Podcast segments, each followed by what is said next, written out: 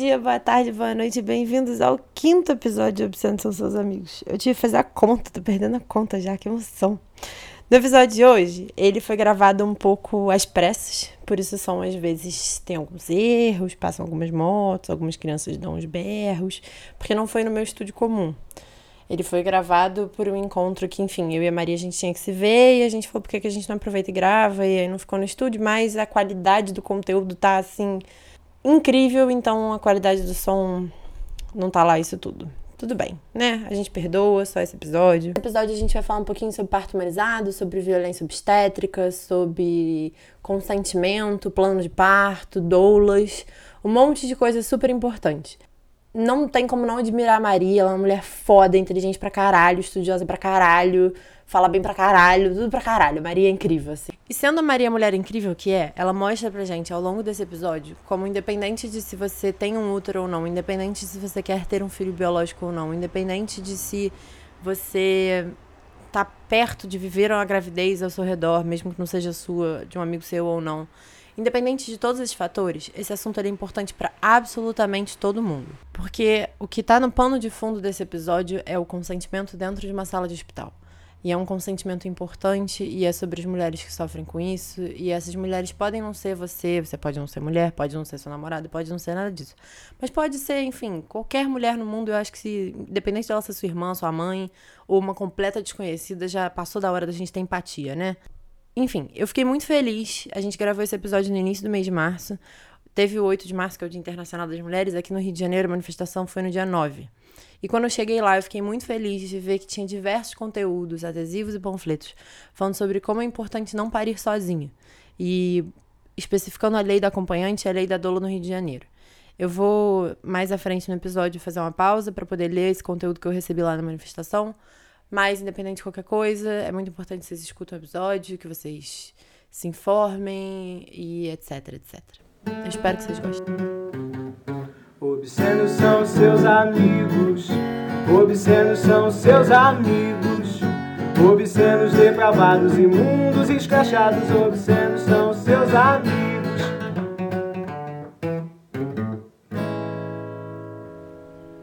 Então, fala pra gente seu nome, seus pronomes e algo sobre você. Meu nome é Maria, eu sou graduanda em medicina e eu sou mãe. E eu respondo por pronomes femininos. Então, vamos falar sobre parto humanizado e essa desumanização do parto. É, eu queria falar um pouco sobre o que eu sabia sobre esse mundo é, antes de conhecer você e antes de começar a conversar sobre isso com você. Eu conheci o negócio do corte perineal, que é um corte que fazem quando as crianças nascem não de cesárea, né? cortam para aparentemente a criança sair mais rápido. É, o negócio do ponto do marido, que é quando você dá uma fechadinha um pouquinho maior na vagina com a costura para que o marido sinta prazer, que é, um, enfim, um absurdo, uma violência gigantesca. Eu já tinha lido aqui e ali um pouco sobre um incentivo para fazer cesárea no Brasil, que parecia que é um incentivo muito monetário, no sentido da quantidade de tempo que o médico gasta, porque ele já pode marcar antes, então, enfim, ele fica um pouco mais livre, enfim, questões econômicas em torno da cesárea. E eu sabia também que existia um silenciamento muito grande por parte das maiores responsáveis nessa situação toda, que são as mães das crianças, é, as pessoas grávidas, enfim. E eu queria saber um pouco como é que você foi aprendendo sobre isso, porque, pelo que eu entendi, você fez é, ginecologia e obstetrícia, né? Residência em ginecologia e obstetrícia. E aí eu queria saber como é que você foi se informando e, e essas informações foram chegando até você. Não, eu não fiz residência porque eu não me formei ainda. Residência é depois. Tá certo. Mas é. eu fiz, é, eu acompanhei plantão. Então eu, assim, o estudante de medicina ele meio que pode ter relacionamentos e amizades com médicos e pedir para acompanhar plantões, pedir para acompanhar cirurgias, serviços, consultas. O estudante de medicina ele tem essa certa liberdade se você cria uma certa amizade com médicos de especialidades que você se interesse. E eu me interessava, e aí eu comecei a. Na verdade, eu me, eu me interessava por cirurgia, né? E eu acompanhei muito tempo plantão de cirurgia. E aí, depois de um tempo, da madrugada, não tem mais cirurgia. Então, as pessoas vão dormir. Uhum. Cirurgia só amanhã. E o parto tem seu próprio tempo, né? Então, eu ia pra maternidade do hospital, eu acompanhava e comecei a, a frequentar o plantão. E o estudante acaba fazendo muitas coisas e muitos procedimentos. E acabei aprendendo muita coisa. Mas aí, quando você tá lá assistindo o plantão, você não necessariamente tem uma aula sobre isso, né? Não. Você aprende a prática. Não, é. Isso. A aula tô tendo agora. Ah, tá. Na faculdade. E aí, como foi isso? De eu engravidei. E agora? eu sabia algumas coisas, mas claramente eu não sabia o suficiente. Eu sabia que o parto normal era o mais saudável, mais fisiológico, mais seguro. O que eu tinha visto acompanhando o plantão no SUS era uma visão do parto que também é recheada de violências, né? E que não necessariamente, porque não necessariamente a violência do parto engloba só a cesariana. Então tudo que eu vi é, era majoritariamente partos normais no SUS, com muita violência obstétrica. E tanto eu não sabia muita coisa que eu não entendia que aquilo era violência obstétrica. Uhum. Inclusive, acho que eu devo ter praticado violência obstétrica. Então eu não sabia muito, mas eu fui saber, eu sabia que era importante você ter uma doula pra te educar, e essa é a função mesmo, te educar, essa é uma das funções. Então eu imediatamente fui buscar uma doula. Eu sabia que você tinha que ler sobre, daí você engravida, você começa a ler, ler, ler conteúdo sobre isso. E aí é, eu comecei a entender que existe toda uma lógica, toda uma cultura, uma coisa, um submundo muito interessante, mas também muito tenebroso em volta do parto. Explica aqui que é uma doula. É, uma doula é um profissional que não é um profissional de saúde. Ele não realiza nada, ele não realiza uma sutura, ele não realiza nada médico, nada da, da saúde, assim, no seu corpo. Ele tá lá para fazer com que a mulher se sinta é, psicologicamente empoderada para parir. Basicamente a função é essa. Então é um trabalho que vem desde antes do momento do parto, né? É uma educação pré-natal para você entender como o parto funciona, você entender realmente que a ciência tá do seu lado para te mostrar que seu corpo é capaz de parir, né? A doula faz, faz, elas fazem um trabalho incrível de te ensinar isso, te mostrar isso. E no momento do parto, a doula traz várias alternativas para que você consiga lidar com o parto de uma forma é, não tem tanto medo do parto, você conseguir lidar com a dor de outras formas que não sejam só anestesia ou então vamos para cesárea porque eu não aguentei. Ela te traz alternativas. Então, ela te lembra que existem banhos, ela te lembra que de repente diminuir a luz vai te ajudar, ela faz com que o ambiente tenha cheiros que você goste, ela traz as músicas que você escolheu, ela orienta seu parceiro para que ele esteja do seu lado, te apoiando da forma que você precisa ser apoiado, que nem sempre é fácil de comunicar quando está parindo ou quando você está grávida. É, é uma educação assim pro casal. Então eu acho a papel da doula fundamental para mostrar à mulher que ela tem esse poder e essa capacidade, porque ninguém mais vai dizer isso para ela. Uma doula vira doula através de estudos pessoais. É, são especializações, são cursos. Você tem que fazer o curso de doula, especialização em doula, você ganha um certificado. É, mas você pode, na verdade, é que nem na verdade ser sexólogo, você pode uhum. ter qualquer formação. Minha doula é antropóloga, por exemplo. Uhum. E aí você vai se especializando, fazendo cursos e tal. Aí o curso de doula te capacita para dizer que você é uma doula. Uhum. Mas muitas doulas fazem outros. Curso de massagem, curso de aromaterapia, e aí por aí vai. Eu sei que a doula de vocês era particular, mas no Brasil não existe pelo SUS nenhum tipo de... Então, é, muitas doulas fazem, fazem voluntariado no SUS, o que é importantíssimo. Eu acho que, assim, a doula ela é muito mais, muito mais importante, se eu tivesse que discriminar a importância no sistema público do que no privado. Eu acho que é, a gente deveria ter muito mais abertura e financiamento e para as doulas no sistema uhum. público, mas é só voluntariado que eu saiba por enquanto. É, ou então você tem que levar o seu. Ou então você paga e leva para o sistema público. Aí você paga só a doula. No sistema privado, os hospitais têm doulas? Não, os hospitais não têm doulas. Você leva a sua doula. Então vamos falar um pouquinho de como é que foi a narrativa de como é que foi isso. Você engravidou, começou a ler, e aí veio a doula. Que te ensinou muitas coisas. Exatamente. Eu fui entender mais, a minha doula me ensinou muito mais. Ela me mostrou documentários, me mostrou livros, me, me explicou coisas. O que, que você aprendeu nesse longo do caminho? O que, que seria uma violência obstétrica, por exemplo? Então, violência obstétrica é um termo meio amplo, mas muito importante. Violência obstétrica, na minha visão pessoal, qualquer coisa que faça a mulher se sentir violentada durante seu parto. Eu sei que isso parece redundante, mas assim, para mim, se alguém realizasse uma cesariana em mim sem evidências científicas fortes, isso seria uma violência obstétrica. Mas eu conheço muitas mulheres que vão dizer que elas não sofreram violência obstétrica, a cesárea que, ela, que elas fizeram foi ótima, e que elas vão virar para você e dizer que o motivo pelo qual elas tiveram cesariana foi porque elas não tiveram dilatação. Isso é um parto cesariano cirúrgico sem evidências científicas. Então, para mim, isso seria uma violência obstétrica. Para elas, foi o melhor momento da vida delas. Então eu acho que é muito pessoal, mas é uma coisa que varia desde isso que eu falei, que é um exemplo talvez um pouco mais light, até um corte perineal sem é, a consciência né, da pessoa, sem consentimento do dono daquele corpo. É você se apoiar em cima do corpo da mulher com seu cotovelo, na posição do médico, para empurrar o bebê para fora, o que não tem nenhuma evidência científica também. É você é, impedir que a mulher se movimente durante o parto, o que é absurdo. Já tentou ter uma dor e não poder assumir a posição que você fica mais confortável? É você ser amarrado durante o parto. Então, assim, é, eu prefiro que as mulheres possam dizer o que é violência obstétrica para elas, considerando que muitas coisas são e elas nem percebem. E nesse exemplo que você deu, todos os violências obstétricas são na hora do parto. Sim. Tem como ter violência obstétrica antes do parto? Tem. Existem médicos que fazem um processo chamado descolamento de membranas, por exemplo, que no caso eu fiz, e meu médico ele é humanizado, ele é um obstetra maravilhoso, e ele me perguntou, ele pediu meu consentimento para induzir o meu parto. É, é, muito importante que o parto ele seja fisiológico, ele possa ter o tempo dele, na maioria das situações. E quando ele não pode ter o tempo dele, quando você precisa induzir de alguma forma, tem que ter um motivo muito forte. Eu tinha um motivo para induzir o meu parto. Então, mesmo com o motivo, ele me perguntou se eu gostaria disso ou se eu gostaria de esperar mais o meu corpo entrar em trabalho de parto. Ele me perguntou se eu queria descolamento de membranas, eu consenti e ele realizou o descolamento de membranas em mim. Muitas mulheres, elas estão fazendo um exame e o médico faz isso sem avisar para elas. Eles induzem o parto delas sem que no consultório, sem que elas saibam. Uhum. Então isso é um bom exemplo. Uhum. E o que, que é descolamento de membrana?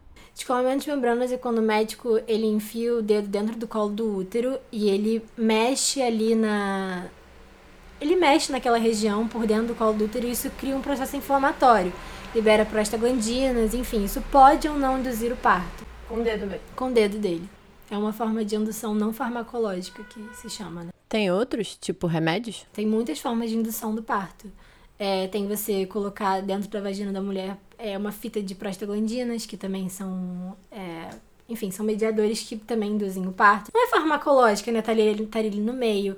É, você pode incentivar a mulher a fazer aromaterapia com artemisia, por exemplo, que é um óleo essencial. Eu usei também. Que você cheira e ele tem evidência de que induz o parto. Você pode induzir ela a caminhar, a fazer sexo.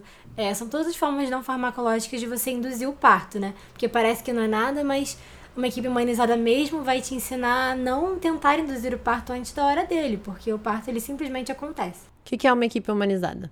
Uma equipe humanizada é uma equipe que respeita a mulher como indivíduo, que possui direitos humanos que possui autonomia sobre seu próprio corpo, que possui conhecimento e que precisa ser perguntada é, quais são as vontades dela e que é protagonista do parto dela, de todo o processo do nascimento. Então, a humanização do parto procura tratar a mulher como um humano. Por isso que eu não gosto tanto dessa palavra, porque ela não deveria nem existir. Qual palavra? Humanização. Você deveria tratar todo mundo como seres humanos. Todas as mulheres, em todas as situações, e os homens e as pessoas, todos nós somos humanos. É. Mas eu não acho que as mulheres durante o parto elas são tratadas como humanos, muitas vezes. É, mas eu acho que o nome equipe humanizada chama atenção exatamente pro fato de que existe uma equipe que não é humanizada, né? É, uma militância. O que, enfim, é péssimo, porque não deveria se chamar assim, deveria ser só uma equipe de parto como outra qualquer. Infelizmente, por eles existirem, as pessoas elas não acham que esse nome significa tratar como humano. Elas acham que significa parir numa bola, parir numa árvore, parir com flores. Isso não tem muito a ver com processo. É verdade. As pessoas, quando falam um pouco disso, pensam um pouco no negócio do parto na água, uma coisa meio. Por que você acha que existe essa visão? Não sei, eu acho que é um pouco porque as pessoas que estão tentando falar de parto humanizado às vezes querem falar de uma parte que é mais vendável, que é essa coisa da energia, uma coisa meio Hare Krishna, que eu acho que vende, é, é palpável. E aí fica parecendo que o parto humanizado é essa coisa não científica, enquanto o parto não humanizado ele é científico, né? O que é um absurdo, porque, enfim, o que você está falando é exatamente o contrário, que a violência obstétrica se dá a partir do momento que você não tem ciência embasando Exatamente. aquilo. Embasando aquelas ações. Exatamente. Ultimamente, né, nos últimos, vou colocar assim, grosseiramente, 20 anos, você tem ouvido muito mais médicos humanizados, e não só para obstetrícia, tá? Médicos atualizados, vamos dizer assim, falando em medicina baseada em evidências. E aí, esse nome é chocante por si só, porque você fala, como assim, baseado em evidências científicas? Mas não é o resto da medicina baseado em evidências científicas? Como assim? Uhum. E é o que você falou, na verdade é o contrário. O que você vê é aquele médico tradicionalista, conservador, na verdade, muitas vezes ele não está se baseando em evidências científicas. Ele está se baseando nos próprios tradicionalismos, é, nos próprios é, preconceitos, das próprias visões de mundo, e quando você confronta as evidências científicas, você vê que não bate. Uhum. Então, equipes humanizadas de parto, elas têm um compromisso muito bonito com as evidências científicas. E é isso que eu gosto, é isso que é importante para mim. Me dá um exemplo dentro do campo da medicina de um tradicionalismo que as pessoas tenham seguido muito, durante muito tempo, não precisa ter a ver com parto, é, e que agora as pessoas estão, enfim, falando que as evidências dizem o contrário. Eu lembrei do exemplo do parto agora, mas se quiser depois Pode eu penso em outro. É, as pessoas se basearem, por exemplo, tem um médico, ele vê uma mulher parindo, ele vê que aquele bebê não saiu ainda na hora que ele gostaria, e aí ele se apoia com o corpo dele em cima da barriga daquela mulher grávida, o que dói muito, né? E aí você olha que não existe nenhuma evidência científica de que isso acelera o parto, de que isso melhora a vitalidade fetal, de que isso nada, isso só provoca dor. Então, se você parar pra pensar, por que, que ele, em que, que ele se baseou? De onde ele tirou isso? De algum lugar ele tirou. Provavelmente dos próprios conceitos da cabeça dele, de que se apoiar numa coisa tá tentando sair, né? Se apoiar numa garrafa de ketchup, faz ketchup sair do outro lado. Só que o corpo humano não funciona assim, por isso que a gente estuda, né? pra isso que serve a ciência. A gente não pode fazer o que a gente acha que parece certo. Realmente, empurrar a garrafa de ketchup parece certo. Mas seres humanos são mais complexos do que isso, por isso existe a ciência. Esse é um exemplo. É. E vamos falar sobre uma pessoa que não tem acesso a uma equipe de parto humanizado e ela necessariamente tem que parir pelo SUS, porque, enfim, ela não tem dinheiro e isso é tudo que ela pode fazer. O que, que acontece? Muitas vezes, se ela se informa, ela consegue ter um parto humanizado pelo SUS. Eu conheço uma amiga que teve um parto lindo, super rápido, e foi o melhor dia da vida dela, pela maternidade Maria Amélia, aqui no Rio de Janeiro, que é conhecida pela humanização do nascimento. É um trabalho lindo e gratuito. É em todos os centros? Não é. Uhum. Para quem que vai ser essas pessoas? Para quem fez o pré-natal e por acaso morava ali perto e foi referenciado para esse hospital de bobeira, uhum. ou então para as pessoas que estudaram, uhum. foram viram como é que é o sistema, viram que se não procurarem um lugar com essa tendência vão entrar pelo cano. E aí foram lá, na hora que entraram em trabalho de parto, foram para esse hospital, foi o caso da minha amiga. E tanto como existe isso no Rio de Janeiro, em outros lugares é, também existem maternidades mais conhecidas é, por fazer parto humanizado do SUS, ou então casas de parto, que também existem no SUS. O que são casas de parto? Casas de parto são ambientes em, comprometidos com a humanização do nascimento e que não necessariamente existem médicos.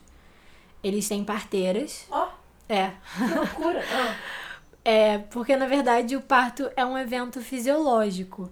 Ele não é um evento de doença. Ele passa a ter doença em algumas situações, raras, não é a maioria, e que você, na esmagadora maioria, consegue prever antes. Uhum. Então, as casas de parto não são lugares para mulheres com gestações de risco, uhum. mas são para mulheres de baixo risco poderem parir com respeito. Que máximo. Muitas vezes sem médicos, com parteiras. Que máximo, eu não sabia disso. Sim, são trabalhos maravilhosos. E as parteiras são contratadas pelo SUS? São do SUS. Elas são enfermeiras obstétricas. No Brasil, parteira e enfermeira obstétrica é a mesma coisa, mais ou menos. Uhum. Em outros lugares existe curso de parteira, mas no Brasil são enfermeiras obstétricas. São todas enfermeiras. Então, é um profissional Obstetrizes, de desculpa. É. Mas não é um médico. Sim, exatamente. Uhum. Exatamente. Muito legal. Uma doula jamais poderia fazer esse trabalho, porque ela não é um uhum. profissional da saúde. Uhum. Que máximo, eu não sabia disso. Ia ser legal se tivesse, tipo, uma formação dessas duas coisas, assim, uma parteira e uma doula. Uma puta formação completa. Eu lembro de uma vez que eu falei isso e alguém me corrigiu. Eu acho que era uma roda onde havia muitas. Uma roda de humanização do parto.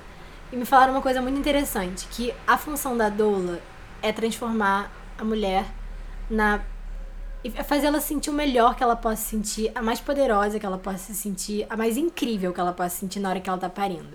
Tem até uma frase: se, se uma mulher que tá parindo não está parecendo com uma deusa, alguém não tá tratando ela como ela deveria ser tratada. E ela precisa se preocupar apenas com isso. A enfermeira obstétrica ela tem que fazer, entre aspas, né, o papel do médico, uhum. né? Então, ela está preocupada com questões de saúde, com questões biológicas, com questões médicas. E ela não pode estar preocupada apenas com o bem-estar da mulher. Uhum. Então, essa divisão de atenção talvez não fosse muito boa. Entendi. Eu gostei da argumentação. Me convenceu. e como é que alguém faria para ter um parto humanizado? Contratar uma doula, uma equipe humanizada e agora? leia informação, informação, informação. É, leia tudo que você puder. Tem uma doula, né, para te ajudar a adquirir essas informações, informações científicas baseadas em, em, em evidências, não qualquer coisa. É, informação, informação, informação. Depois que você adquire toda a informação, aí veja suas possibilidades. Veja se você vai ter que procurar uma maternidade, uma maternidade humanizada do SUS, se você vai ter que procurar uma equipe particular, que infelizmente no Brasil não dá. Assim, eu, eu advogo, eu sei que é um pouco radical, que não dá para ter parto humanizado pelo plano de saúde. Uhum. E infelizmente as equipes. Felizmente não, elas fazem um trabalho muito oneroso, muito bonito, que deve ser bem remunerado. Mas assim, as equipes humanizadas, elas não vão fazer plano de saúde. Você tem que pagar. E muitas vezes isso é inacessível, né? É, o problema é maior que o plano de saúde não está cobrindo, né? E não que elas estão cobrando muito caro. Não, não, exatamente, não paga o suficiente. É. E o plano de parto? O que é um plano de parto?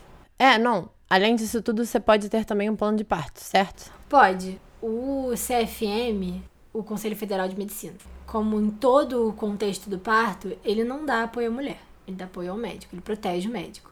Ele protege de coisas que nem precisariam ser protegidas, mas ele protege. Então, ele proíbe o termo violência obstétrica, por exemplo. O que é um absurdo, né? É uma limitação de, de, de liberdade, né? Como assim proíbe? Sobre seu próprio corpo. Você tem que ter a capacidade. Você tem que ter a capacidade de dizer que sofreu violência. Você, é, é você tem que ter voz. Tem que ter permitido que você tenha voz. O CFM não permite que se tenha voz nesse aspecto. E o CFM não permite que os médicos aceitem plano de parto ele não permite que os médicos assinem plano de parto. E o que, que é o plano de parto, então, né? Uhum. O plano de parto, ele não é, é uma coisa escrita em pedra que eu quero meu parto numa cachoeira que dure três horas, que apenas possa ser normal. E não, o plano de parto é a mulher deixar discriminado o que, que ela preferiria que acontecesse nos diversos cenários que ela pode pensar. Ah, no plano A, se tudo estiver bem, eu gostaria de não ser amarrada e poder ir ao banheiro. Se eu preciso, se eu pedir analgesia, eu gostaria que me dessem, mas se eu não pedir, vocês podem não me oferecer. Se eu tiver que ir para uma cesariana, meu companheiro pode estar comigo. Quer dizer, não são coisas. Se você fizer um pouco de esforço, se o médico fizer um pouco de esforço, não são coisas irreais, não são, não é difícil aceitar essas coisas. É só um, um carinho, na verdade. Você dizer para aquela gestante falando, eu entendo. Eu entendo que você é um ser humano com vontades e medos e preferências. E eu vou respeitar isso.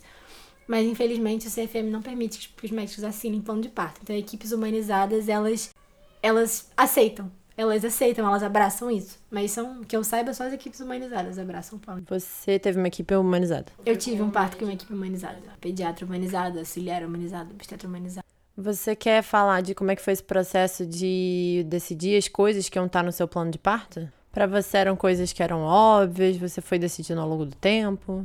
É, muitas coisas do plano de parto, para quem para a equipe médica humanizada são óbvias. Quando eu levei meu plano de parto para o meu médico humanizado, ele falou: olha, a gente está acostumado a trabalhar com um plano de parto. E na verdade são todos muito parecidos. Porque quem se baseia em evidências científicas quer que seu parto esteja baseado em evidências científicas. Você não vai querer uma coisa que não existe, uhum. né? Mas nessa mesma consulta, a minha doula estava presente. Ela virou para ele e falou: Não, mas tem algumas peculiaridades que é muito de cada casal. Então, sim, algumas coisas eu vou dizer para você que 10% do plano de parto são muito pessoais.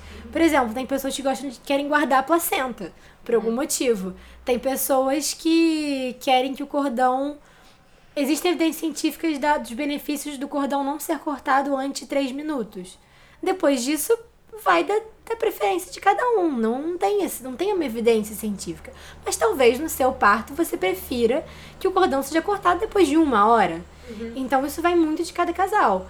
E aí, no nosso plano de parto, é... eu sinceramente nem lembro tão bem o que tinha de peculiaridade, porque basicamente nós somos respeitados. Uhum. E era isso. Eu lembro que tinha coisa da música.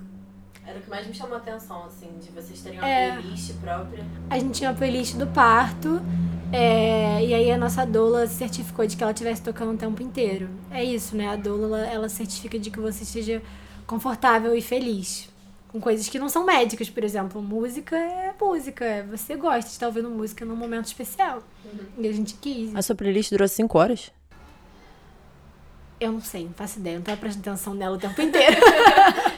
ali. Ela tava ali, às vezes eu percebia que ela tava. Tá. Você quer falar do seu parto? Eu posso falar, se gostaria que eu falasse do meu parto. Eu caí na malha que muitas mulheres caem de achar que com você vai ser diferente, que você pode ter um parto normal, natural, enfim, pelo plano de saúde. E eu fiz todo o meu pré-natal no, no, no, no, no plano de saúde, é, com uma médica do plano de saúde. E eu achei que tivesse tudo bem, porque eu tive uma gravidez muito saudável, é, não tive nada, nenhuma intercorrência, pressão ótima, glicose ótima, tudo perfeito. E foi chegando no final da gestação e realmente a minha filha não estava muito grande na minha barriga. O que de forma alguma é uma indicação automática para cesariana, qualquer coisa assim. E a minha médica disse que era uma indicação automática. E eu estudei, eu sei que não é. Então eu tive que buscar uma equipe particular, que é difícil, né? Com 37 semanas de gestação, para lá dos nove meses, você trocar de equipe. Mas eu troquei, porque era uma equipe que eu já acompanhava trabalho, que eu já, vamos dizer assim, namorava. Eu, seria o meu sonho de parto ter parto com essa equipe, mas por uma questão financeira eu ia tentar ir ter pelo plano de saúde. Mas eu falei, não, preciso mudar. E aí, com 37 semanas eu mudei de equipe.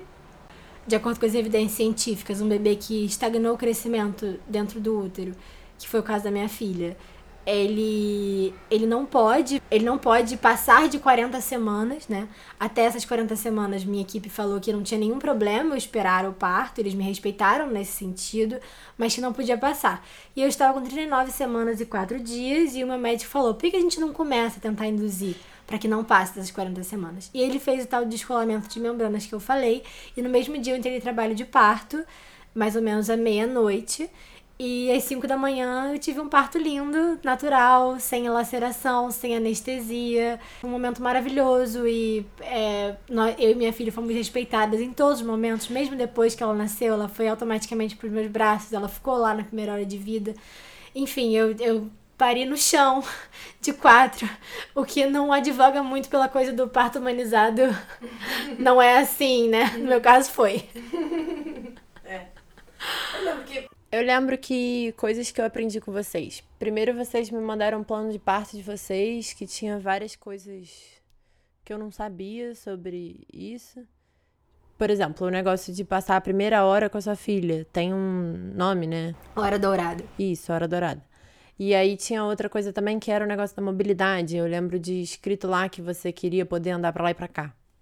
E quando vocês me contaram isso, que você teve ela no chão, de quatro, é, você me explicou exatamente isso, que você estava sentindo muita dor e quando você levantava você sentia menos dor e o benefício dessa situação toda, com o negócio do plano de parto, com a equipe humanizada, com todo esse suporte que você teve, foi exatamente esse, que no momento em que você estava sentindo dor, você seguiu seus instintos de como sentir menos dor e pôde fazer as coisas que você queria, sem ninguém te impedir de nada.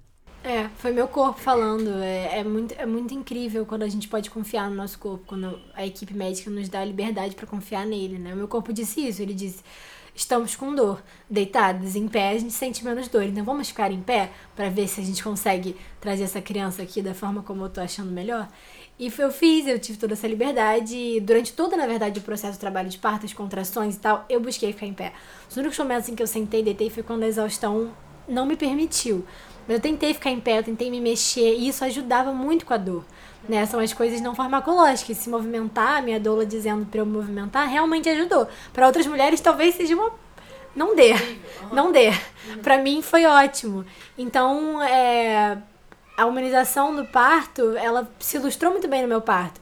Porque quando eu fui para a sala de parto mesmo, meu médico me pediu, deita só para te examinar. E eu deitei só para ele me examinar. E ele falou: é, você tá com 10 centímetros de dilatação, vai nascer agora. Eu falei, não, nessa cama eu não fico. E eu tive a liberdade de novo de levantar. E aí eu falei, eu não vou conseguir ficar em pé. Na minha cabeça, né? Eu não consegui. A dor era muito grande, ela tava nascendo naquele momento. E meu corpo foi automaticamente pro chão. E o trabalho de uma equipe humanizada é dar o suporte sem protagonizar. Então o que, que meu médico fez? ele fez com que aparecesse uma almofada debaixo das minhas pernas. Quando eu caí de quatro no chão, porque eu não estava aguentando de dor, tinha uma almofada lá, que não estava antes. Ele percebeu que eu estava precisando daquilo e ele fez aquela almofada aparecesse ali. Quer dizer, ele não é o protagonista, mas ele deu um suporte que é muito mais importante do que se ele tivesse sido, uhum. né? E aí tem isso da equipe humanizada que eu, que eu meio que fui aprendendo com vocês, assistindo essa situação toda. É exatamente isso, de cada um saber meio que seu papel. E eu acho que o negócio da Dolo que você falou tem tudo a ver com isso também. Porque ela tava ali também num outro momento e tal. E até o seu parceiro mesmo, que você teve a sorte de ter um parceiro que faz o mínimo. Ah, com certeza. Eu acho que o parceiro, ele, ele é uma peça importantíssima em todos os momentos. Desde que ele começa a ter educação para Natal com você, para saber o que você quer, para montar um arsenal de, do que, que vocês querem, até o momento que começa a dar merda, porque no Brasil Principalmente no sistema privado, geralmente dá merda e seria bom uma pessoa consciente do seu lado que soubesse isso, que percebesse, uhum. que saiba tanto quanto você, porque você não vai perceber, você vai estar tá uhum. em outra, na partolândia, né, que chama.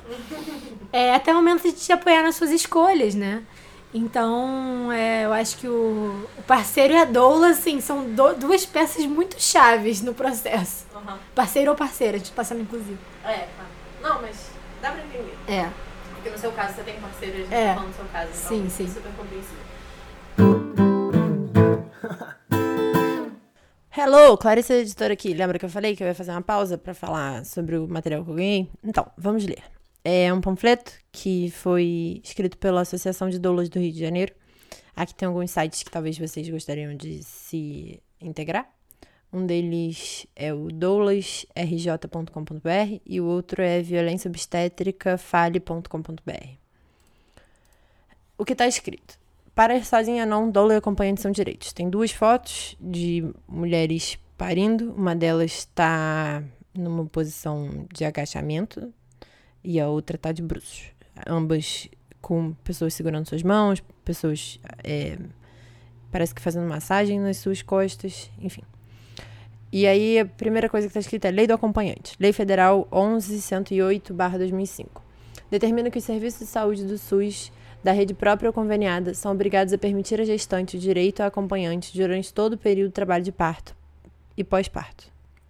A lei determina que esse acompanhante será indicado pela gestante, podendo ser o pai do bebê ou outra pessoa de sua escolha. A lei do acompanhante é válida para parto normal ou cesariana e a presença do A acompanhante, inclusive se esse for adolescente, não pode ser impedida pelo hospital por qualquer membro da equipe de saúde, nem deve ser exigido o A acompanhante tenha participado de alguma formação ou grupo. Aí a segunda coisa que está escrita é Lei das Doulas Rio de Janeiro. Lei Estadual 7314-2016. A lei garante a entrada e permanência das doulas nas maternidades e instituições congêneres da rede pública e privada do Estado do Rio de Janeiro durante todo o período de trabalho de parto e pós-parto, sempre que solicitadas pela parturiente. Doulas são profissionais treinadas e capacitadas para acompanhar as gestantes e parturientes. Sua função é dar suporte durante a gestação, pré-parto, parto, pós-parto, e puerpério, se utilizando de recursos de conforto, suporte emocional e alívio físico, técnicas não farmacológicas diversas e informações com a finalidade de promover o bem-estar. A presença das doulas não se confunde com a presença do acompanhante. Informe-se nenhum direito a menos. Você quer falar sobre a coisa do feminismo que a gente tinha falado hoje no início? Podemos falar. É... Você quer dar uma resumida? Não, assim, tem a gente tá no mês da mulher e você é uma das grandes feministas que eu conheço. Você é a primeira pessoa próxima de mim que fica grávida, mas você já, enfim, muito antes de ficar grávida, já admirava muito como feminista. Tem essas questões todas que são enraizadas de machismos. Eu acho que nessa situação do parto, o corte perineal, o ponto do marido, que é, enfim, um nome tosco que a gente comentou lá no início. É, a própria situação do seu parceiro ser uma pessoa enfim, desconstruído, informado. Ele estava ali com você ao longo de todo esse processo, mas ao mesmo tempo ele não tenta ser feminista, não gosta de ganhar biscoito por causa dessas coisas. E feminista no sentido de ele não quer nenhum tipo de protagonismo, né? Enfim. No mundo onde tantas pessoas estão tendo filhos absolutamente sozinhas, e se não sozinhas, sem a pessoa por quem é a direta responsável por aquela criança, né? Às vezes, enfim, com uma mãe, uma irmã do lado, em vez daquele pai responsável por abandono parental no Brasil é gigantesco é uma coisa que a gente sempre olhava com um certo louvor, assim, porque quando não tem para quem dar biscoito, é para ele mesmo que tem que dar biscoito, né? Fazer o quê? Tá fazendo o mínimo, mas a maioria não faz o mínimo. É muito difícil, né? Porque a maioria. Esses dias a gente foi numa roda de grávidas, eu nem tô mais grávida, né? A gente levou o bebê. e, e ele era. Tinham pais, tinham outros pais lá, mas ele era o único que já tinha tido um bebê. E aí ele contou um pouco de como foi o parto e as pessoas aplaudiram ele. Ele odiou isso. né? Mas assim, é o que você tá falando, é muito. Num mundo onde não existe um parceiro que apoie, né? É. A gente acaba elogiando. É. E eu acho que isso tem tudo a ver com o feminismo, porque ao mesmo tempo que a gente fica aqui falando do papel da mãe, do parto humanizado, do respeito pela mãe, etc. Enfim, é, o pai muitas vezes ele não faz a participação mínima, que é de ser um acompanhante, de se informar, de tudo isso. É, ele também não é respeitado ali dentro daquela situação dele de pai. E muitas vezes ser pai significa ser ausente, é um modelo ideal de pai, né? E eu acho que isso tem a ver com o feminismo, porque toda essa carga ela cai em cima de quem, né? De quem sobra. Pois é, porque a gente acaba é, colocando o papel de pai numa caixa que criaram há muito tempo atrás. E que eu tava lendo, inclusive, um, um relato de uma mãe, de uma filha que tem duas mães. E ela tava falando que esse, essa caixinha do pai está, inclusive, em relacionamentos de mulheres e mulheres, em que existem duas mães. E existe essa caixinha, porque falam de. As pessoas falam, mas quem é o pai? E muitas vezes a própria outra mãe se coloca nessa posição. E isso é muito triste, porque a gente precisa acabar com essa visão de o pai, independente da situação, independente de quem é o seu parceiro ou parceira. Não existe o pai, a pessoa coadjuvante. Existe divisão de carga mental igualitária dos dois indivíduos que produziram aquela criança. E isso vai desde a gravidez. Como é que isso se dá na gravidez? A divisão de carga mental, por exemplo. A gente vê que muitas vezes é a mãe que tá ali vendo enxoval, vendo qual que é o a cadeirinha mais importante, lendo sobre como que a chupeta traz danos, é, escolhendo as cores. É ela que está estudando essas coisas de parto. Muitas vezes, é claro que isso não é tão inclusivo, né? Porque pode ser que o pai não possa ir em todas as consultas. Mas será que ele tenta ir a todas as consultas? Porque é o filho dele, a consulta é dele também. É, se o pai não divide essa coisa que a esmagadora maioria das mulheres tem durante a gravidez, né? Que é ficar se munindo de informações, seja elas baseadas em evidências ou não, seja perguntar para a mãe, seja perguntar para a vizinha, para as pessoas que tiveram filhos. Se o pai não participa disso, como é que depois que a criança nasce, ele vai saber o que fazer sem perguntar para a mãe? Então, você saber o que fazer sem perguntar para a mãe é divisão de carga mental, né? E isso passa por você participar o tempo inteiro. Amiga, vamos falar do seu livro? Então, é, eu tô eu tô escrevendo um livro junto com. tô terminando de escrever, junto com a Clarissa, que ela é antropóloga e doula, ela foi minha doula. E nós estamos escrevendo um livro sobre toda a cultura da cesárea, toda essa dinâmica que acontece no contexto sociocultural do Brasil hoje, que faz com que no sistema privado 93% dos partos sejam cesariana, enquanto que a OMS recomenda de 10 a 15%. Fora isso, alguma coisa está errada. Então, 93% é uma coisa que não dá para descrever em uma linha, em um parágrafo, em poucas poucos caracteres o que está acontecendo, uma coisa muito complexa. Então a gente está escrevendo um livro sobre isso e na perspectiva de um estudante de medicina, porque é como se eu sou mãe, eu sou estudante de medicina, eu vou ser médica, eu não sou médica ainda. Então talvez eu consiga dar uma visão ponderada sobre tudo isso.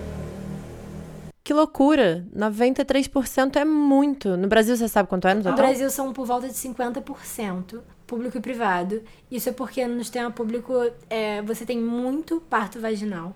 Mas isso não significa que não haja violência obstétrica. Pelo contrário, há muita violência obstétrica no sistema público. Só que é, não existe a questão econômica da vantagem da cesariana. Então ainda há, sim, desrespeito ao corpo da mulher, a autonomia dela, tudo isso, mas o SUS é mais vaginalista, com certeza. Vaginalista, adorei o termo. É. Não sabia que existia, vou adotar. Fala dessa cultura dessa, pela cesárea. Então, a cultura da cesárea é todo, é, todos os fatores múltiplos que colaboram para que a cesárea seja o parto normal, né? O outro parto é o anormal. A cesárea é. E você pode ver isso pela. É que nem o machismo estrutural, né? A gente vê pela forma como as pessoas falam. Então, você tá grávida e alguém pergunta, vai ser cesárea? Quer dizer, as pessoas perguntam pra uma grávida que tá muito distante do momento do seu parto, né? Ou então você fala que vai ter um parto normal e as pessoas falam, mas se estiver tudo bem, né? É, mas se der errado, você vai ter uma cesárea? É, a cultura da cesárea está presente quando você é um indivíduo que conhece pouquíssimas ou nenhuma pessoa que teve um parto normal. Né? Ou quando so, as únicas pessoas que você conhece que tiveram parto normal são uma avó, há muito tempo atrás, né? Porque antigamente não tinha, então realmente todos os partos eram vaginais. É... Ou então alguém que militou e procurou e brigou e humanizou e teve o parto na banheira. Então são essas duas pessoas que você conhece que tiveram parto normal, porque todas as outras tiveram cesarianas. E a, a cultura da cesariana também está presente quando as pessoas têm conversas é, e elas tomam para si as, as suas histórias, né, que aconteceram com elas e elas falam sobre, né, porque afinal quem tem maior lugar de fala para falar do seu próprio parto do que a própria mulher que passou por ele. E elas contam coisas que não são verdade, conta, reproduzem verdades que os médicos falaram para elas lá atrás. Então, são essas inverdades, por exemplo, uma mãe diz a vida inteira para sua filha que nasceu de cesariana, que ela nasceu de cesariana porque a mãe não teve dilatação. E a filha ouve isso a vida inteira. E quando essa filha engravidar, se o médico disser para ela que ela não teve dilatação, ela não vai questionar, porque isso para ela é uma verdade absoluta. Então é um processo coisa muito complicada. É, como é que a dilatação me explica isso. Não então, tem não ter dilatação? É muito, muito, muito raro, raríssimo não ter dilatação. Isso é um conceito, isso é uma entidade que foi criada, né? Uhum. Se você esperar, né, o tempo do parto, se você esperar a mulher entrar em trabalho de parto mesmo, se você esperar o tempo do corpo dela, ela vai dilatar. O que a gente tem são mulheres sendo internadas fora de trabalho de parto, porque o final da gestação pode ser muito permeado por contrações, muito permeado por dores, muito permeado por coisas que parecem muito que são um parto. Uhum. Quando você não viveu isso, parecem mais ainda. Uhum. E aí, se um médico decide dizer que aquilo é parto e você não está dilatando, na verdade, o que está acontecendo é que você não está em trabalho de parto. Então, uma pessoa fora de trabalho de parto não vai dilatar mesmo. Uhum. Então, na verdade, durante o trabalho de parto, é raríssimo, raríssimo não existir dilatação. Isso não é Entendi. Basicamente isso não existe. Que mecanismo? Que mecanismo específico, assim, né? De você olhar uma pessoa que tá com dor e ela perguntar, estou em trabalho de parto, e aí você mente. Mente. E aí aproveita é e fala assim, mas você está sem dilatação, tipo. Que coisa específica e engenhosa. É, pois é. Eu acho que uma das coisas que eu mais é, trago assim, no livro, e eu não acho que existe uma resposta óbvia para isso, Será que a gente falando tudo isso, a gente está querendo dizer que os médicos são malvados e maliciosos, e eles inventam e eles fazem uma reunião para ver como que vamos enganar as grávidas é. hoje? Na verdade, é, é, o ser humano é muito mais complexo do que isso, né? Nada é preto e branco. Não dá para ser maniqueísta nesse fato. Você o médico ele ele ele tá tão acostumado a ver problema em tudo que ele acaba acreditando na própria história. Então ele acredita mesmo que que que aquela mulher ali com um pouquinho de dor, aquilo é parto. Ele acredita mesmo que quando ele coloca o dedo ali nela e ela não tem dilatação nenhuma, ainda assim ela tá em trabalho de parto. Ele vai acreditando nisso, vai fazendo todos os dias, é a única coisa que ele sabe fazer. Aquele conteúdo científico da faculdade ficou lá atrás, ele não vai ler de novo. E ele realmente acha que tá fazendo a coisa certa muitas vezes. Muitas vezes ele acha que é mais importante ele não se aporrinhar com, de repente, uma mulher que vai demorar mais 20 horas para ter o bebê, de repente ele acredita que o melhor para ela mesmo seja economizar essas 20 horas. É, no nosso instituto, a gente tem uma médica e ela tava me explicando que ela, enfim, ela colocava DIU há muitos anos, ela já era formada e tal. Ela foi numa conferência, eu acho que em Petrópolis, não sei. E tinha uma, um workshop, enfim, não sei o nome, mas vamos dizer workshop, onde tinha uma pessoa que estava habilitando as outras pessoas a colocarem DIU. E ela falou assim: ah, já sei colocar DIU, coloco DIU há muitos anos e tal. Mas insistiram para ela, falaram assim: não, vai lá, você já tá aqui, vai lá ver como é que ela coloca, porque ela coloca muito bem. E aí ela aprendeu que, na verdade, ela tá fazendo tudo errado. Não tudo errado, né? Mas enfim. Que tinha formas muito melhores do que aquelas que ela tava fazendo. E ela aprendeu algo novo. E agora ela, enfim, ela é diretora do Hospital da Mulher e ela sai habilitando pessoas a, a não pessoas aleatórias, claro, mas dentro de hospitais públicos no Brasil, habilitando as pessoas a colocarem o DIU e aprenderem essa nova técnica. Tantíssimo. É. Que legal. É. Aí você tava falando disso, eu tava pensando nisso, porque desses médicos que, enfim, aprendem algo na universidade e acham que não tem mais nada a aprender, só que na verdade é uma, enfim, uma formação constante, né? Como qualquer outra deveria ser. A gente tem essa, essa concepção totalmente errada de que o médico ele sabe absolutamente tudo e que ele é intocável e que ele tá falando tudo certo o tempo inteiro e que ele lembra e ele estudou e leu tudo que existe para ler. Eu acho que a medicina é assim. Aliás, um médico incrível me falou isso. A medicina é a arte de cuidar baseada em ciência. Só que ela não é uma ciência. Então, vai do compromisso do médico fazer a arte de cuidar baseado em ciência e não em outras coisas. Muitas vezes ele não está se baseando tão bem assim, por mil motivos. O primeiro deles porque somos humanos. Uhum. E é difícil saber absolutamente tudo de tudo. Não dá. Tem essa ilusão de que a faculdade te ensina tudo de tudo e você vira o super-homem depois, mas não vira.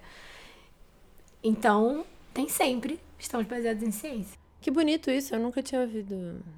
No Brasil a gente tem essa questão, né? A gente acha que medicina é ciência. Assim como direito, sei lá. Por um lado isso é muito bom. Por um lado isso é bom, porque não, você claro, consegue é, individualizar, né? O, livro está te dizendo que você precisa dar esse quimioterápico para quem tem esse tipo de câncer. Mas a medicina é você olhar para o livro, olhar para o paciente e falar: olha, para ele, eu não vou dar esse quimioterápico, porque ele não quer. E tá tudo bem. E eu conversei com ele e eu mostrei para ele os benefícios de usar e de não usar. E, ele, e eu e ele tomamos uma decisão juntos. O que é maravilhoso. Mas eu te pergunto: é isso que está acontecendo no parto? Não necessariamente. Né? Você disse que no parto é o momento que menos tem consentimento, né? Dentro da medicina. Na minha visão, é. O momento que menos tem consentimento. Eu acho, acho muito ruim que o feminismo ele tem que ficar sendo responsável por esse conceito que é consentimento, que deveria ser um conceito de absolutamente todas as áreas, assim. Eu não sei por que o feminismo aparentemente é o único o único movimento social preocupado em falar disso. Isso me incomoda, assim, profundamente. Eu, tá, eu vou dar uma aula agora e a gente estava discutindo o cronograma e tal. Uma aula sobre educação sexual, né? Claro. E, é inclusive, um bando de é, e aí a gente estava discutindo o cronograma e perguntaram para mim, você não vai dar uma aula sobre consentimento? Eu falei, não, é óbvio que não, porque é um absurdo eu parar um dia, do nada, e começar a falar sobre consentimento, quando na verdade isso tem que estar em absolutamente todas as aulas. Eu olhei para as pessoas que estão trabalhando comigo e falei assim: relaxa, que isso vai estar em todas as aulas. Tinha que ser ensinada com 3 anos de idade para as crianças. Exato. Exato, exato, exato. É óbvio, isso é extremamente importante para mim, isso como conceito. Mas não deveria ser só eu também. A galera de linguagens deveria estar falando sobre consentimento, de história, de matemática, de, de absolutamente todas as áreas também tem esse fator, né, de consentimento, ele não é a ausência do não, ele é a presença do sim. Enfim, meu ponto é um pouco que, sabe, também por que, que são as feministas que estão parando falando, oh, tem que ter consentimento, como se isso não fosse óbvio. Pra um bando de médico, marmanjo, adulto, galera da saúde, porra, a gente não, sabe, não tinha que estar tá falando isso, coisa, sabe, ultrapassada, isso me irrita. O feminismo, ele fica, enfim, vendo que falar dessas pautas que já era pra estar estabelecidas. A gente já tinha que ter passado por isso já. Que inferno. Mas tudo bem, a gente fala, não tem problema. Mas eu acho que é porque quem mais sofre com a falta de. falta de noção do que, que consentimento é são as mulheres, né? Eu acho que a gente ganha de lavada de qualquer outro grupo, mesmo que muitos grupos também, né? As crianças também uhum. são um grupo que tá ali páreo duro, mas as mulheres eu acho que é assim, vitoriosas nesse, nesse aspecto, não receber o consentimento que, que lhes é devido, né? É. E eu acho que a partir do momento que a gente tem um plano de parto, você tem impresso digitalmente o sim. Eu, sim, quero isso. Sim, quero que me ofereçam a analgesia. Ou não quero que me ofereçam nada. Sim, quero música tocando. Sim, quero que poder me locomover e que não me amarrem. Porque isso aqui não é porra de uma sessão de BDSM para vocês ficarem me amarrando enquanto eu tô parindo a minha filha, sabe assim? E aí, quando a gente começa a trazer esse debate do consentimento, vem sempre alguém para dizer que, ah, mas às vezes numa emergência médica não dá tempo. Quer dizer, a pessoa pega um evento muitas vezes fisiológico, muitas vezes, na maioria das vezes natural, um evento familiar, que é o parto, e começa a comparar com o motoqueiro que, que quebrou a cabeça batendo de moto, capotou, né? É a mesma coisa. Todos os eventos médicos são dotados de emergências em que a pessoa está inconsciente. Uhum. Dificilmente, mas se a pessoa estiver inconsciente, é outro debate. E nas, e nas vezes que as mulheres estão conscientes, será que a gente pode dar consentimento nessas vezes, então? Uhum. Se fosse só nessas vezes, já tava ótimo, né? se a gente se preocupar com isso primeiro, depois a gente Resolvia. É, é o problema, Sim. eu acho. E quando a pessoa tá inconsciente, teoricamente o parceiro dela tá lá, né? Então, pra dar o consentimento, é. Ou seja, é um problema fácil de resolver. Muito fácil, é só ter um pouquinho de respeito pelo ser humano que, que dá. É. E esse negócio da dor, né, que você tava falando, eu fiquei pensando de uma vez que eu tava sentindo um pouco de dor de cabeça, eu vi um médico, uma pessoa que era médica, E aí ela veio me falar que eu tinha que tomar o um remédio de dor de cabeça e tal, mas eu não queria porque eu fiquei, ah, mas é só um pouquinho e tal. Ele ficou tipo, não, toma. É, enfim, não me forçando, mas me incentivando a tomar, porque ele falou, você não precisa ficar com dor. O remédio existe para você não sentir dor. Mas aí no momento em que chega o momento do parto, do nada, esse campo que tá tão preocupado em livrar a gente das nossas dores, em curar a gente, em tratar das nossas doenças e dos nossos sintomas, blá blá blá, ele também é o mesmo campo que tá olhando e falando assim: não, você tá parindo, então você vai sentir dor mesmo, é isso mesmo. Você vai ficar deitada e amarrada porque eu quero fazer o meu trabalho da forma que for mais conveniente para mim. E é o mesmo campo também que tá falando que, enfim, se, é, você sentir dor é você procurar um médico. Você fica assim, mas é o médico que tá dizendo que agora eu vou ficar aqui amarrada, sentindo dor e eu não posso me mexer. É, enfim, tem diversos estudos, né, que mostram que mulheres negras geralmente sofrem, sentem mais dor, recebem menos anestesia, é, têm menos, mais dificuldade de serem credibilizadas pela dor que sentem no seu próprio corpo. Enfim, é, você vai ficar deitada e amarrada e vão te proibir de gritar, né? Porque a coisa que as mulheres mais ouvem quando elas estão parindo, quando elas gemem de dor, é na hora de fazer, não gritou. Como diz minha doula, gritei sim, muito mais do que isso. você não tá vendo nada. Meu Deus, vocês falam isso? Sim, é. Olha aí a violência obstétrica. É uma violência verbal, mas é uma violência terrível você ouvir terrível. isso no momento você está parindo seu filho, né? Uhum. Então o médico, quer dizer, ele te coloca amarrado, sem poder se movimentar, ouvindo todos os tipos de violência verbal, e aí ele te oferece uma analgesia, uma anestesia. A analgesia do parto, ela é um recurso maravilhoso. Eu conheço uma obstetra humanizada incrível, que eu admiro muito da equipe do meu obstetra, que ela precisou de analgesia no parto, porque não aguentou. E tudo bem, quando você pede. Mas é complicado você mostrar à pessoa que não existe nenhuma outra opção, né? Ah, se você não tá aguentando, toma aqui essa anestesia. Se você não tá aguentando ainda assim, vamos aqui pra cesárea. Será que não é uma questão muito psicológica também? Porque a dor é, é né? É muito psicológica. Você dizer, não, mas eu aguento isso. Não, eu, eu, eu consigo passar por isso, né? Você fez sem nada? É, eu não tive nada. Não tive nenhum tipo de analgesia mas é porque eu pude explorar os outros métodos não farmacológicos e também porque eu me empoderei. Então são foram esses dois fatos.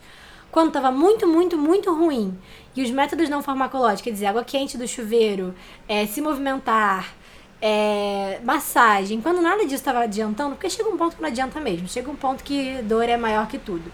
Aí quando chegava esse momento, eu lembrava de todo o trabalho de empoderamento que foi feito em mim. Do você consegue, você é incrível, você é capaz, você está chegando lá. Quer dizer, será que não teria sido diferente se tivesse pessoas ao meu redor dizendo: é, isso aí vai demorar muito mesmo, é, não tem razão para você passar por isso, né? Então acho que o aspecto da dor do parto é, é, tão, é tão lidável com várias coisas, é só você dar ferramentas para as mulheres? Uhum. Você fez um negócio que eu detesto, pessoas que parem fazem. O quê? Que é um dia eu te encontrei e você ficou assim, amiga, foi horrível, deu muito. tipo, foi lindo por causa do processo e a, a Eu falei isso no dia? e a Catarina saiu em segundos, mas você olhou pra mim e ficou assim, doeu muito. Aí deu semanas seguintes, assim, num grupo, você falou assim, gente, nem foi tanto assim. Você esquece tipo, mesmo. Você esquece. A natureza é perfeita. Você, você esquece. Eu não consigo lembrar a dor do parto. Eu me vejo em vários momentos falando assim: isso tá doendo mais que dor do parto. Eu tô em infecção urinária. Eu falei ontem: eu estou com dor maior que a dor do parto. E aí eu paro pra pensar e falo: isso provavelmente não é verdade, mas na minha cabeça é. Uhum. Quando eu lembro, eu preferia isso que eu lembro do que. Uhum. A natureza é perfeita, né? Ela faz com que. dói, gente. Dói, dói, dói. Do parto dói. É. Mas assim, dor é diferente de sofrimento, né? Ai, Maria, você arrasa. Eu não tinha pensado nisso. Foi a maior dor da vida? Foi. Mas não é sofrimento. Eu lembro quando eu tava no auge, auge, auge da dor. Me falaram que eu tava com 7 centímetros e eu ouvi um bebê chorando no, no corredor. Eu fiquei tão feliz. Uhum. Eu sorri tanto. Eu tava com a pior dor da minha vida, mas eu tava sorrindo, porque não é uma dor de doença. Não é uma dor de, de sabe, você foi atropelada, você foi. Não, uma dor para conhecer seu filho. Uhum. E a gente desacopla isso, né? As pessoas só falam da dor, porque eu acho que é o melhor argumento contra o parto normal, né? É verdade. É o melhor. Que bonito, isso bota no livro. Tá. Talvez já esteja, tem que verificar. Ai, Maria, muito obrigada. Que entrevista maravilhosa. O que, que você recomenda pra gente na nossa sessão Arroz e Feijão? Cara, pra começar, assistir o documentário Renascimento do Parto. Muito bom. muito, muita qualidade e abrange tudo isso de uma forma palatável. Então, é ótimo. E tem uma trilogia, então. Onde é que tem ele? Tem no Netflix. no Netflix. Netflix. Tá ótimo. É. É isso. É isso. Quem quiser continuar encontrando a Maria por aí, vocês podem encontrar ela no Instagram Maria Z de Zebra, Sampaio, S-A-M-P-A-I-O. E por lá ela vai postar textos incríveis sobre maternidade, sobre a filha dela, sobre o parceiro dela e às vezes nos stories dela vocês encontram algumas explicações ótimas sobre desde coronavírus, tá na moda, até algum, algumas questões de maternidade que são muito importantes. Também, se puder, segue a gente no Instagram. É por lá que eu faço a maior parte da minha, das minhas publicações. Eu vou tentar, a partir do. Eu vou tentar, a partir desses episódios de março, tentar transcrever eles e em abril, mais ou menos, quem sabe, tá publicando eles na página do Facebook também. Então, quem quiser pode seguir lá, apesar de lá, por enquanto, só ter reposts do Instagram. E é isso, eu espero que vocês tenham gostado do episódio tanto quanto eu gostei. Alguns agradecimentos. Eu agradeço demais a Papel Lacarte por fornecer a logo de Obsceno São Seus Amigos e ao Francisco Maciel Pires pela vinheta. O contato deles está na descrição desse episódio. E eu acho que tá bom, né?